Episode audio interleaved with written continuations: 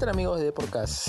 Yo soy José Marín y en esta nueva edición del programa nos va a acompañar Mario Ceballos, jugador que consiguió el ascenso con Atlético Grau y de hecho que fue uno de los goleadores del torneo. Estás en Deporcast, un podcast de Radio Deport con José Marín. El delantero nacional habló sobre el gran presente que vive a nivel futbolístico, así como también los retos que le tocará afrontar con Atlético Grau, un equipo en el que se ha ganado el cariño del hincha. Aquí los dejo con la entrevista.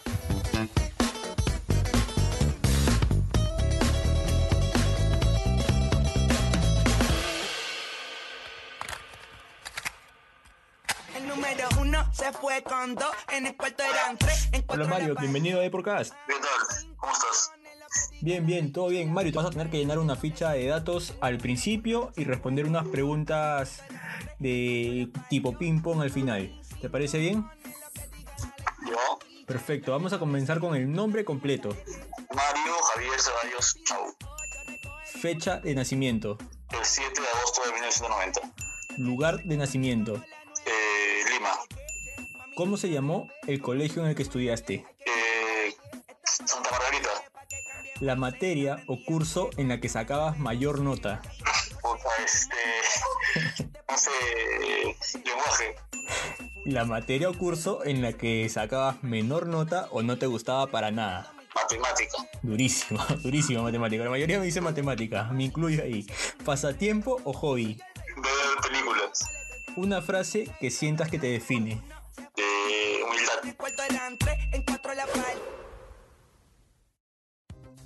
Perfecto, Mario. Nada, simplemente darte nuevamente la bienvenida a Eporcast. La primera pregunta por defecto, de hecho, es ¿cómo te ha tocado vivir estos días, no? Tras el ascenso que ha obtenido el grado de Piura. Eh, la verdad que muy contento. Eh, pasó todo bastante rápido, pero, tranquilo. Ya con esto del campeonato que, empieza pronto, hay que disfrutar las vacaciones al máximo. Ya parece que la quincena de diciembre empieza la pretemporada, pero muy contento por el ascenso. Eso es justo lo que te iba a decir, ¿no? Este cambio de, la, del calendario de la federación ha hecho que los equipos tengan que comenzar un poco antes el tema de la pretemporada, ¿no? Les cortan prácticamente las fiestas navideñas.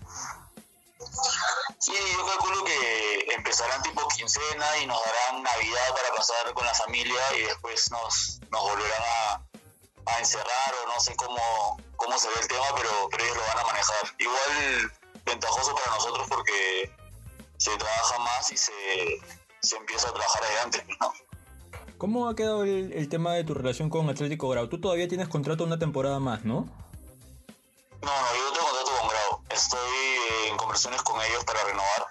Justo yo tuve una llamada de Arturo Ríos, el presidente. Perfecto. Eh, creo que él está acá el martes, así que quedamos en hablar entre hoy y mañana para, para ver ese tema.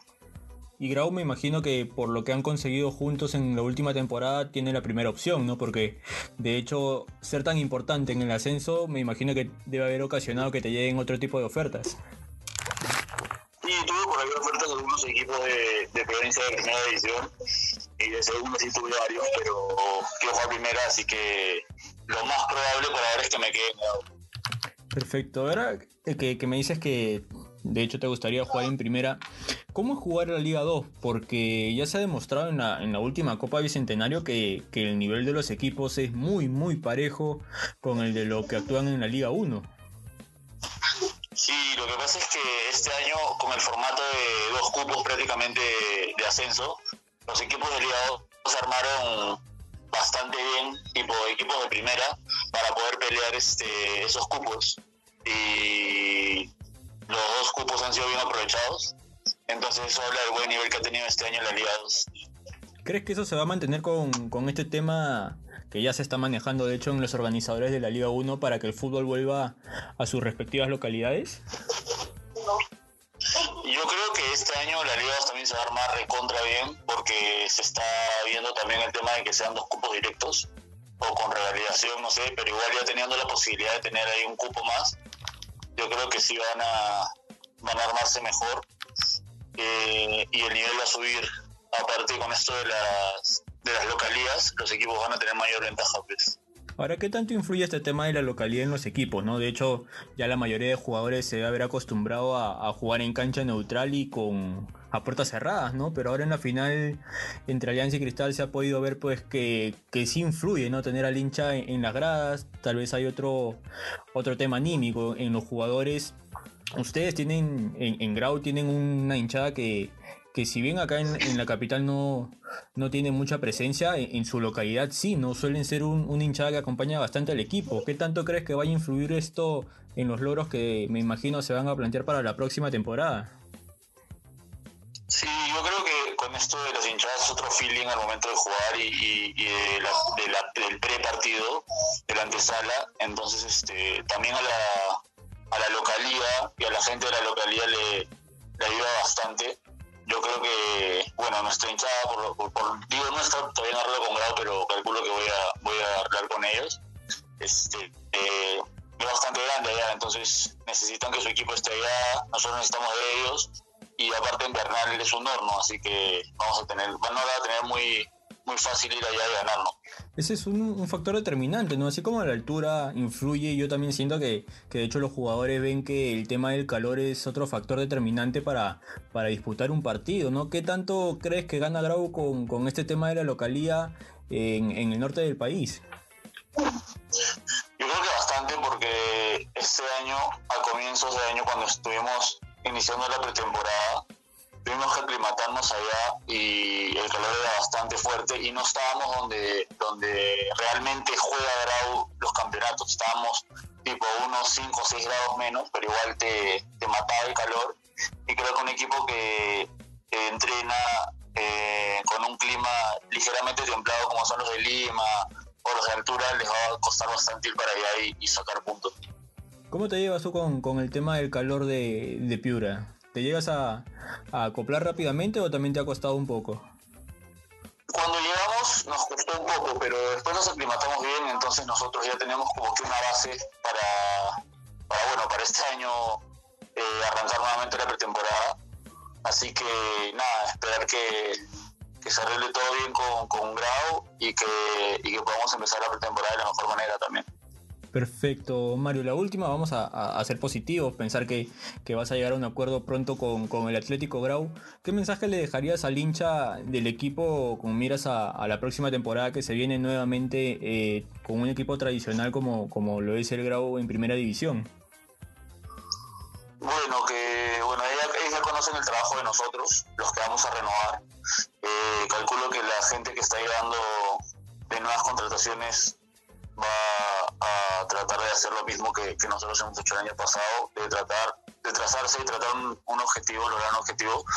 Y nada, que estén tranquilos porque esta es una temporada nueva, es un equipo que se viene conociendo a pocos, pero que va a tener que aprovechar el tema de la localía con el calor y, bueno, esperemos que el próximo año no sea como el año que subieron, que descendieron, sino que podamos pelear un título o al menos lograr un torneo internacional.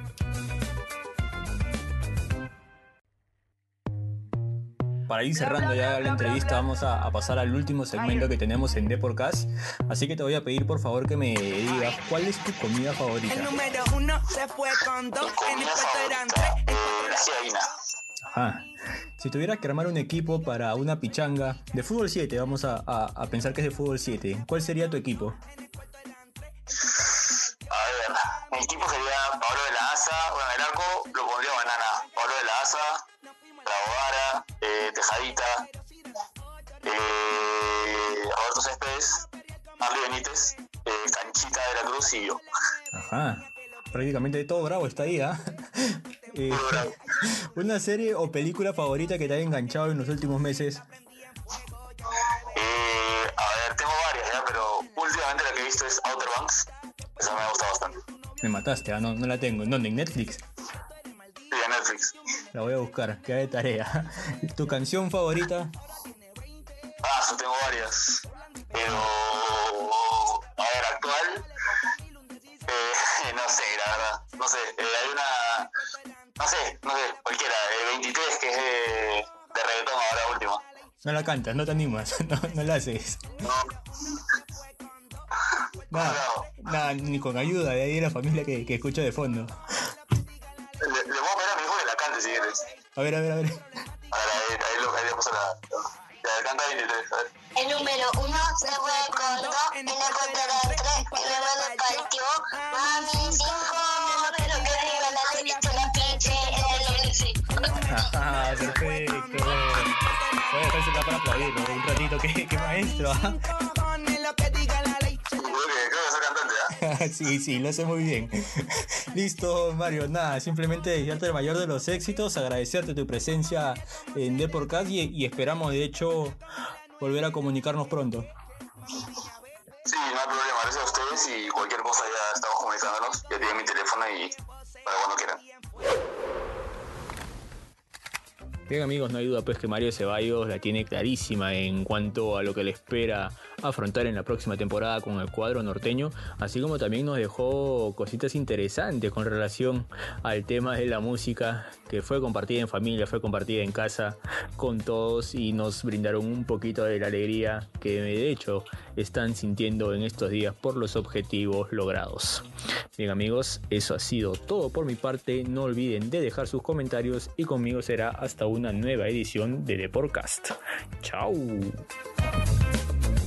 Nos encanta saber tu opinión. Coméntanos y deja tu valoración de Deporcast en Apple Podcast. También no te olvides de seguirnos en Spotify, Spreaker y Google Podcast.